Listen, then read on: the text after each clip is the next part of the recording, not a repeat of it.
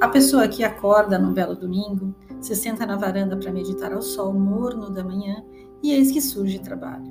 Meu trabalho não depende do computador nem de materiais, de forma que foi feito um atendimento ao cliente da Leimar que me chamava pela rede invisível que nos conecta a todos, a uns mais que a outros, pelos laços que vamos criando ao longo da vida.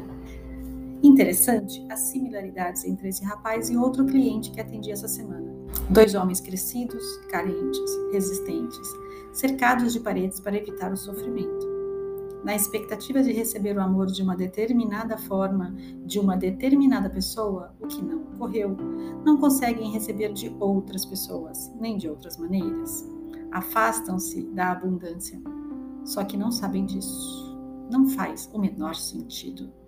Como os dois estão longe daqui, um a seis horas de carro e outro a dez horas de avião, fica impossível estarmos na mesma sala nessa realidade. Dores semelhantes compartilhadas deram um start a carência da mãe desde pequenos, criando um buraco no peito. Nesses dois momentos, a atuação precisa e amorosa de Mãe Maria, colocando no colo e curando o coração partido, tem melhor frequência para curar esse vazio? Não relato isso porque me acha especial de alguma forma, mas sim porque, primeiro, ela não vem para mim, ela vem por eles. Segundo, todos podemos acessar essa frequência quando e onde desejarmos, basta pedir, basta se abrir para receber. Terceiro, ela e outros milhares de seres benevolentes estão o tempo todo nos ajudando e nós, na nossa infinita prepotência, ou os ignoramos por completo ou recusamos o seu auxílio.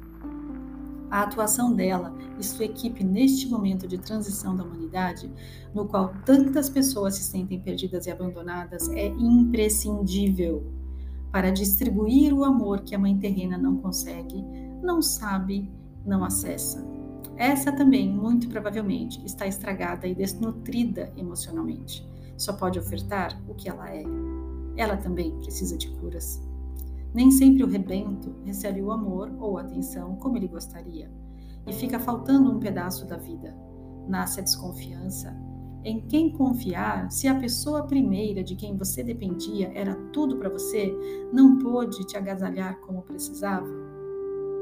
Para se proteger das dores futuras, das decepções, a gente se fecha, se endurece, fica frio ou agressivo, e com esse comportamento afasta as pessoas que poderiam ser uma boa contribuição na jornada. Afasta sem querer afastar, mas afasta. Cada vez que somos bem-sucedidos em dar errado, esse buraco cresce um pouco mais. Afinal de contas, você já previa, não é? Você já sabia que não iria funcionar, não é? Não funciona. Suas profecias pessoais são reforçadas a cada separação, a cada fracasso. Como resolver isso? Como romper esse círculo vicioso de sofrimento retroalimentado por nosso passado e criações mentais? Como ter um futuro diferente desse padrão de dor e solidão? Cada um encontrará a sua receita. Terapias diversas, quebra de crenças, cura da criança interior. Escolha! Aceitação. Aceitação é fundamental é o ponto de partida. Deu errado, ok, chega de mimimi e vambora. O que eu aprendi com isso? Como isso me fortalece? Como isso me fez o que eu sou? Como isso me conecta às pessoas?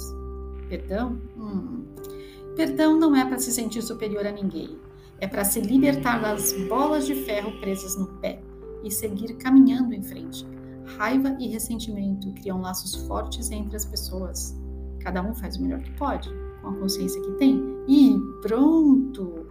As nossas mães e nossos pais também. E você escolheu seus pais, então? Precisa desenhar? Hum? Você pode escolher passar a vida responsabilizando os dois pelos seus fracassos, ou pode escolher criar uma nova história, como você realmente deseja. Não deixe o passado ditar o seu futuro. Se resistimos em olhar esses padrões, eles continuam lá, sorrateiramente comandando o show da vida. Parece insano, mas encontro pessoas com mais de 60 anos reclamando dos pais como se fossem crianças. Não que eles não tenham maturidade, é que as dores ficam congeladas no corpo com a idade que tínhamos quando ocorreram e reagimos da mesma forma. Apenas mudamos o padrão, mas damos piti como os pequenos. Em vez de nos jogarmos no chão chorando ou quebrar o brinquedo, adultos sofisticados usam recursos como buscar autorização da madame cachaça para falar verdades, fazer greve de sexo ou pegar um monte, ficar doente, igualzinho criança. Bater o carro também é uma opção. O tamanho do prejuízo e o impacto nas pessoas ao redor só aumenta. Essas memórias, crenças congeladas, melhor abrir o baú de desgraças, olhar foto por foto, perceber que você agora não é mais aquela pessoa, que nada disso realmente importa, que ninguém pode te ferir, que estamos sempre amparados e escolher uma vida plena. Se hoje fosse o último dia da sua vida, você escolheria passar esse dia remoendo o passado? Com raiva do que te fizeram ou deixaram de fazer? Com raiva de você mesmo pelo que não funcionou bem?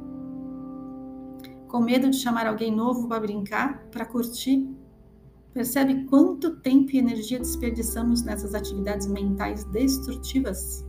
A cada dia estamos mais perto da morte, mais perto de devolver esse corpo ao planeta e seguir para outro plano hoje, com esse corpo incrível que você tem, o que te dá prazer e alegria?